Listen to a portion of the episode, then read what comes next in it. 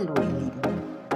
Ich freue mich, dass du wieder da bist und mir zuhörst. Ich bin die Birgit und ähm, das ist ja hier mein Podcast und das ist schon ein bisschen zu fortgeschrittener Stunde, aber mein Hirn ist heute so voll nach so einem ausgefüllten Tag, dass ich gedacht habe, ich nehme noch diese Folge auf, bevor ich ins Bett gehe, weil mir das ähm, die ganze Zeit gerade durch den Kopf geht.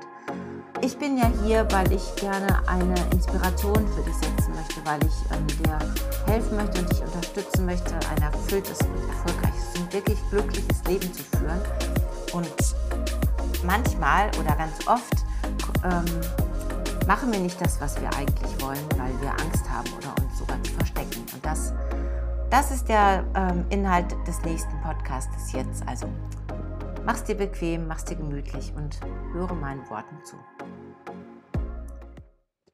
Ich bin 1964 geboren, ähm, heißt ja jetzt 56 Jahre alt. Heute hat Spiritualität, ist es irgendwie gesellschaftsfähig, aber zu der Zeit, als ich damit angefangen habe, als ich so ungefähr 18, 19 war, war das halt etwas sehr Besonderes. Da hieß es auch nicht Spiritualität, sondern eher Esoterik.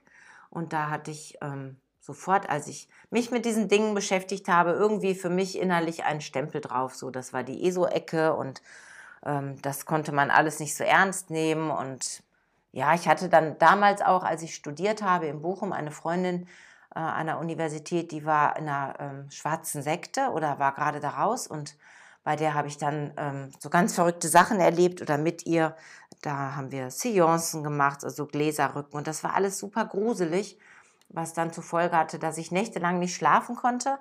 Aber mich hat halt diese ganze, alles das, was sozusagen außerhalb meiner eigenen Realität war, immer unfassbar fasziniert. Ich konnte das aber nicht beschreiben und es gab da, als ich in dem Alter war, dafür auch noch gar nicht so den richtigen Begriff. Ich weiß, dass ich schon als Kind immer ganz, ganz viel gefühlt habe. Ähm, ich erzähle das jetzt auch nicht, um irgendwie zu sagen, ey, cool, Leute, ich bin echt schon immer besonders. Und als ich damals auf die Welt gekommen bin, also ich wusste es ja gleich, ne, ich bin total eh so. Nee, bin ich nicht. Ne? Ich habe gewusst irgendwie oder ich habe gefühlt, ich fühle da so viel, aber ich habe das immer nicht einordnen können und habe so gedacht, ja, dann, da bist du irgendwie falsch mit und das ist ja auch total komisch. Ich habe mich immer vor den Dingen gefürchtet, die ich nicht sehen kann.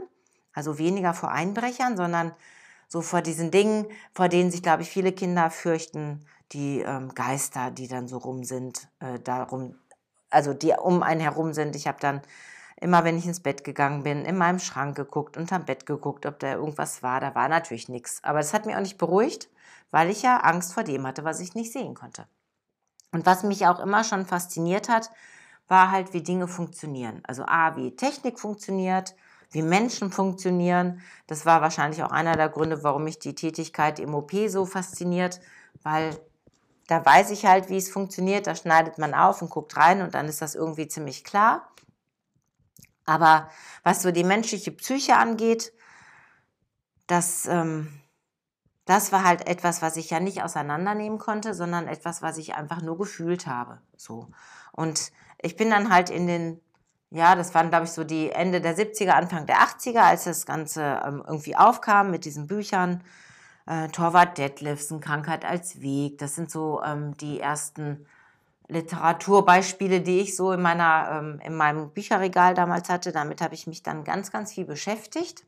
Vielleicht ja auch, weil ich magersüchtig gewesen bin und eben immer einen Weg rausgewollt habe, also versucht habe herauszufinden, ähm, außerhalb der Psychologie und mir war irgendwie auch ziemlich schnell klar, dass ich nicht einfach nur so plumps auf diese Welt gekommen bin, sondern dass da irgendwie noch irgendwas Höheres hintersteckt, aber ich konnte das halt nie greifen.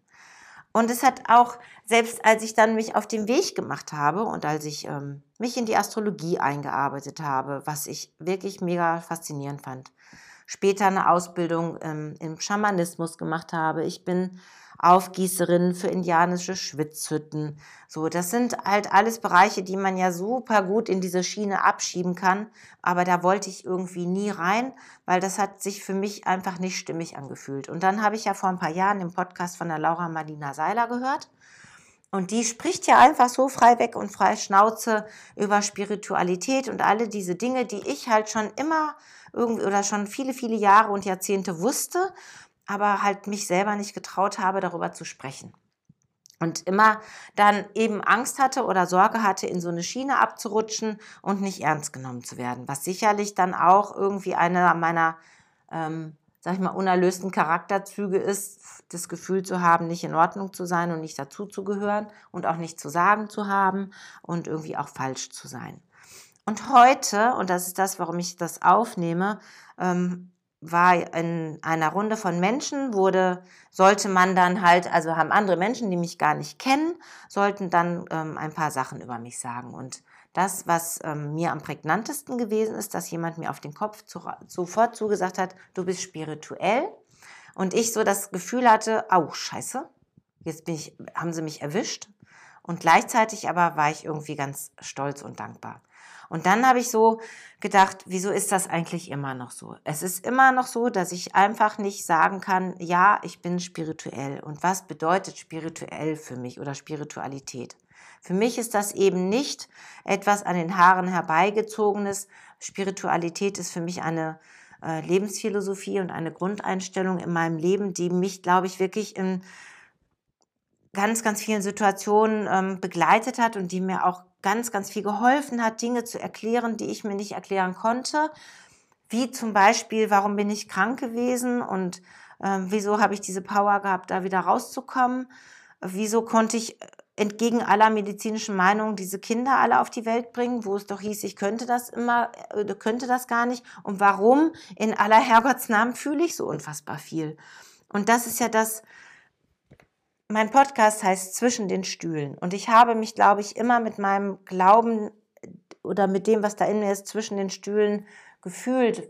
Zwischen ich stehe dazu und dann riskiere ich das, dass ich in so eine äh, also in einen Bereich reingeschoben werde, wo ich nicht hin möchte. Warum, warum auch immer ich da nicht hin möchte, vielleicht ist das ja auch ein einschränkender Glaubenssatz, aber eigentlich möchte ich doch ernst genommen werden.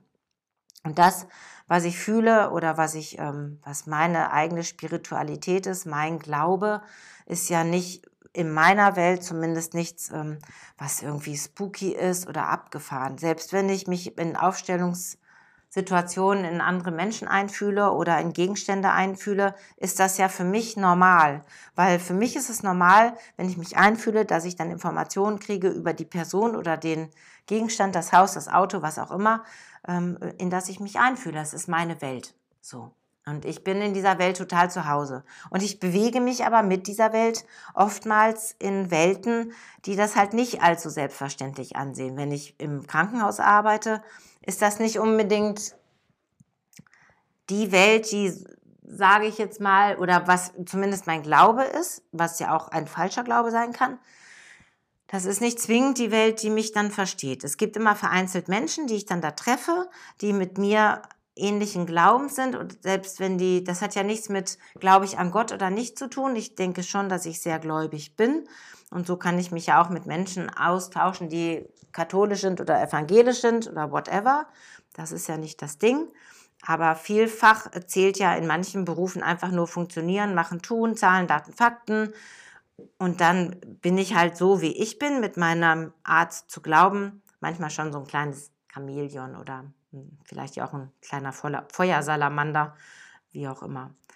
Mir ist es nur einfach wichtig, darüber zu sprechen und zu sagen, es ist Spiritualität, ist keine, es ist nichts Unnormales, es ist, ein, es ist eine Weltanschauung, es ist eine Lebenseinstellung. Ähm, es ist etwas, was, glaube ich, wirklich vielen Menschen, wenn sie dazu stehen, ähm, hilft, ihr Leben zu verstehen, sich selber zu verstehen. Es macht den Horizont weiter. So, es öffnet ja auch in andere Ebenen.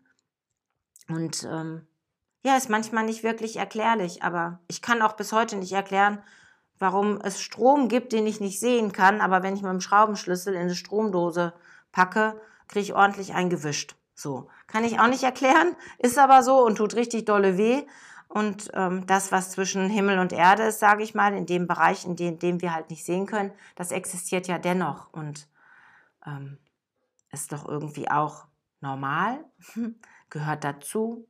Und es gibt die, die Quantenphysik, was ich mega, mega spannend finde. Ich glaube, da drin wird so einiges erklärt, was sich meinem Hirn aber auch noch nicht so richtig erschließt.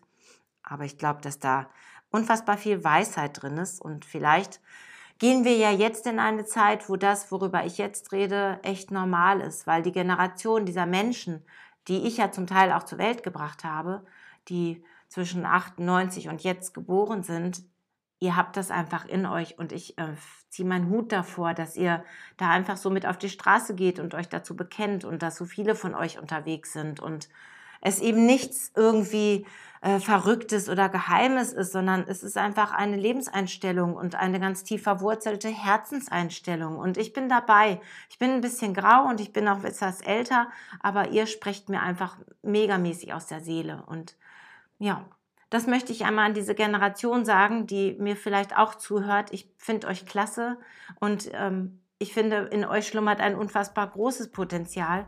Ich unterstütze euch super gerne, alle eure Visionen da wahr werden zu lassen. Go for it. Ihr macht das richtig gut. Walk your talk. Also ich finde es wirklich richtig klasse.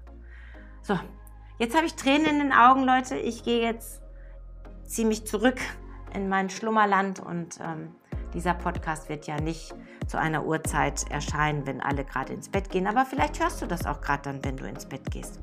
Dann wünsche ich dir einen schönen Traum und alle die, die das am Tage hören, eine wirklich einen super schönen Tag. Macht das Beste draus, nehmt euch immer etwas wirklich Schönes für euch vor, richtet euren Mind aus, euren, eure Gedanken, folgt den Gedanken. Das hat so viel Kraft. Und danke, dass ihr mir zugehört habt. Das war mir jetzt irgendwie ein Herzensanliegen. Ich drücke euch ganz, ganz lieb überall da, wo ihr diesen Podcast hört. Alles Liebe. Bis zum nächsten Mal.